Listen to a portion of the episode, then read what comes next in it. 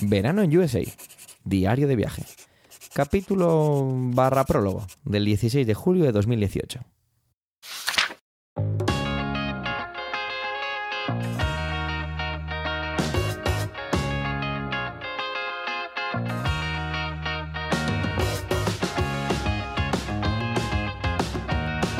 Hola y bienvenido a Verano en USA, un podcast de Milcar FM, un diario de vacaciones en el que yo, Javier, te cuento mi verano en los Estados Unidos. Ponte cómodo disfruta conmigo las aventuras que me van sucediendo.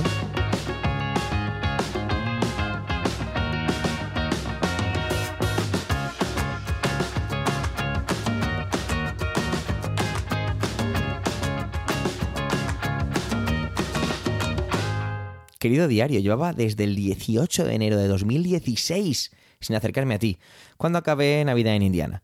Aquel diario queda muy bonito. De hecho, si te apetece volver a recuperarlo, lo tienes en emilcar.fm barra Navidad en Indiana.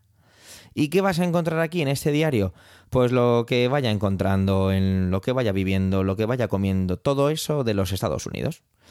Para el podcast puedes seguir también la cuenta de Instagram Verano en USAPod con material que complementa lo que aquí vaya contando. Y también he creado una pequeña playlist a modo de banda sonora, de score del, del diario y del propio viaje en sí, llamada Verano en USA, guion medio, playlist. La he llamado así porque en Spotify también puedes escuchar este podcast. De hecho, quizá para mucha gente es una, una alternativa muy cómoda. Si en el buscador de Spotify pones Verano en USA, pues seguramente te aparezca la búsqueda. Bueno, seguramente no, te aparecerá porque lo he probado.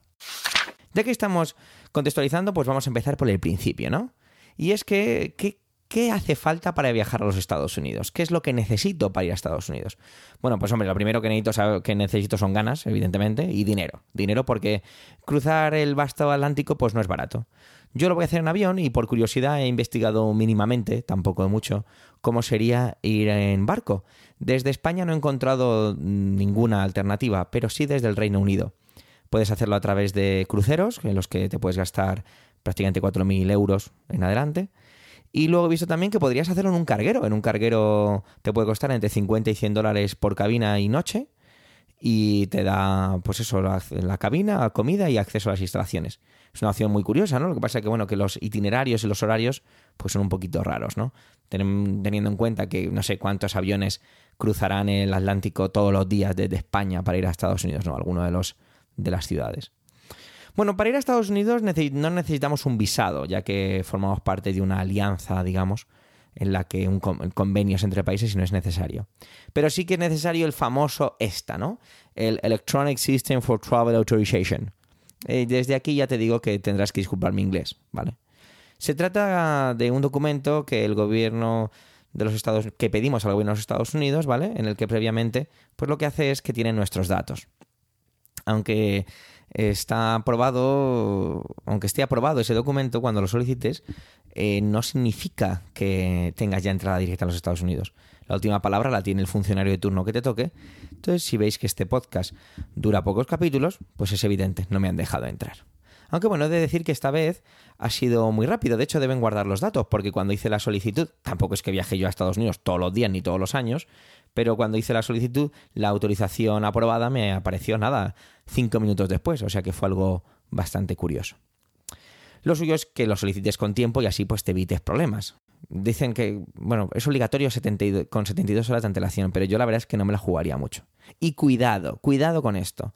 Porque, querido diario, existen webs que se encargan de tramitarlo por ti y te cobran una pasta. He visto que hasta podría. Eh, hay webs que te cobran hasta 90 dólares por hacerlo. Sin embargo, si lo haces en la página oficial del gobierno americano, perdón, norteamericano, eh, no te cuesta más que 14 dólares, que es la tasa, digamos, por el documento. Es famoso también pues, el tipo de preguntas que te hacen contestar, algunas de ellas francamente desfasadas, relacionadas con la Guerra Fría y el espionaje, otras van directas eh, tan directas que parecen de broma. Sin embargo, hay un par de ellas que sí son un, poco más significativas, ¿no? Te preguntan directamente si alguna vez ha sido denegada tu entrada a los Estados Unidos. Y la otra, bueno, la primera que he dicho sobre denegada, pues sería curioso, ¿no? O sea, me han denegado entrar, solicito volver a entrar. No sé, no sé muy bien cómo existiría o qué, es lo que ocurriría con este caso. Y la otra tiene que ver con el hecho de que si quieres eh, buscar trabajo allí eh, sin autorización. Esto es muy, muy significativo. De todas formas, es un trámite rápido de hacer y nada comparado con solicitar un visado, ¿no? ¿Qué más tenemos que tener en cuenta, no? Pues, ¿qué puedes llevar en, en, cuanto a comida? Es algo que siempre nos preguntamos, ¿no? Porque queremos llevar regalos y cosas así. En este caso, pues, es uno de esos, ¿no? Queremos llevar unos regalos. Entonces, tienes que tener en cuenta que todo lo que está bueno no lo puedes llevar. Es decir, jamón, chorizo. De hecho, en el jamón tienen un apartado específico para decirte que no, que no puedes llevar jamón. Ni longaniza, es decir, todo lo que tengas sí preparados de carne, incluso en lata, no vale. O sea que, olvídate. Sí que puedes llevar queso curado, no más de 5 kilos. Bueno, aquí la verdad es que el margen es amplio, ¿no? 5 kilos de queso curado, jobar, interesante. Eh, también puedes llevar turrón, pero bueno, en estas fechas la verdad es que no lo veo. En cuanto al alcohol, la verdad es que no hay demasiado problema. Tienes que, tienes que llevarlo evidentemente facturado porque sabemos que no puedes llevar líquidos de más de 100 mililitros, por lo tanto eh, tiene que ir facturado. Y tienes un litro por persona para mayores de 21 años. Y las botellas en España suelen ser de 70 centilitros, el formato normal, entonces no hay demasiado problema. Dice la legislación que tienes que tener un poquito de cuidado porque eh, dependiendo cuál sea tu destino, pueden tener unas, una serie de leyes que regulen el alcohol un poco diferentes y por lo tanto pues tienes que tener eso en cuenta. Bueno, vale, ok. Ya tenemos la maleta con nuestros regalos, con las restricciones fundamentales, que es el alcohol. Tenemos el esta, ¿qué más necesitamos? Bueno, pues evidentemente el pasaporte en vigor. Esto daría para todo un podcast entero, ya que yo no sabía que hay muchos países en los que no es tan fácil sacarse el pasaporte. Yo pensaba que era una especie como de, de derecho del ciudadano o algo así. Disculpa mi total ignorancia sobre todo esto. Bueno, eh, poco más, ¿no? Ya está.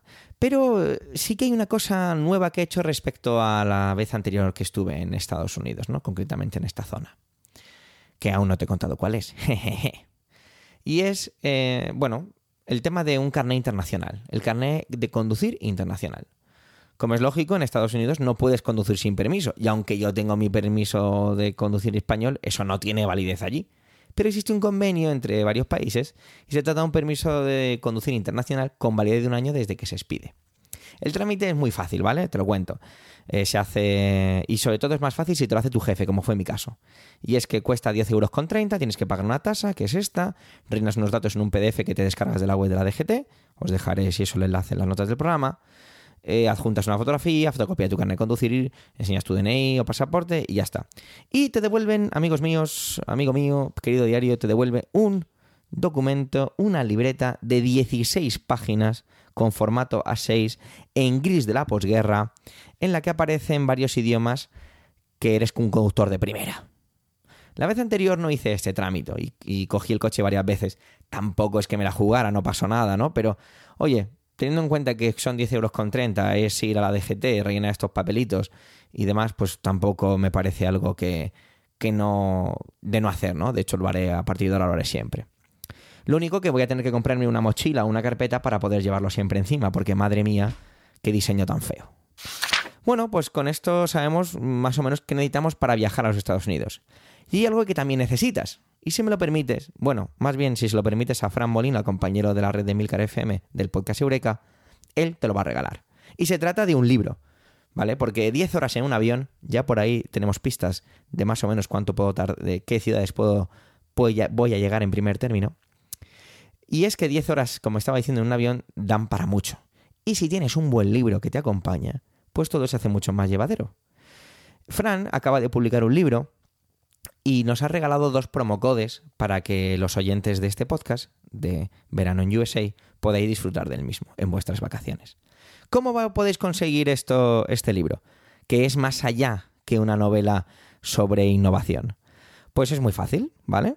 Los dos primeros, las dos primeras personas que realicen comentarios en iTunes dejando cinco estrellas, y evidentemente comentando algo acerca del podcast, se lo llevan. Así de fácil. Lo que sí os pido es que en el, en el comentario pongáis al final del todo un correo electrónico para que así os pueda llegar, hacer llegar el código promocional. ¿Vale? Así que repito, ¿cómo puedes hacerte con un promocode de estos? Pues muy fácil. Los dos primeros comentarios en iTunes con cinco estrellas comentando el podcast se lo llevan.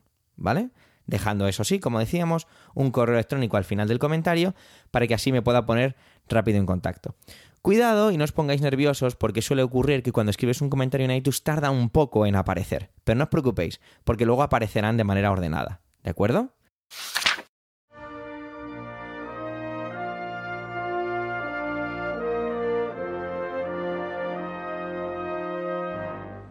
Acabo ya la página del diario de hoy, no sin antes agradecer que estés ahí, acompañando mi camino. Te recuerdo que en emilcar.fm barra verano en USA está todo lo que necesitas saber del viaje. Puedes dejar comentarios y preguntarme lo que te apetezca. También puedes seguir el podcast en Instagram como Verano en USA Pod y escuchar la score en Spotify como Verano en USA-medio playlist. Espero que estés pasando un verano de escándalo. Hasta la próxima página de este diario, aquí, en Verano en USA.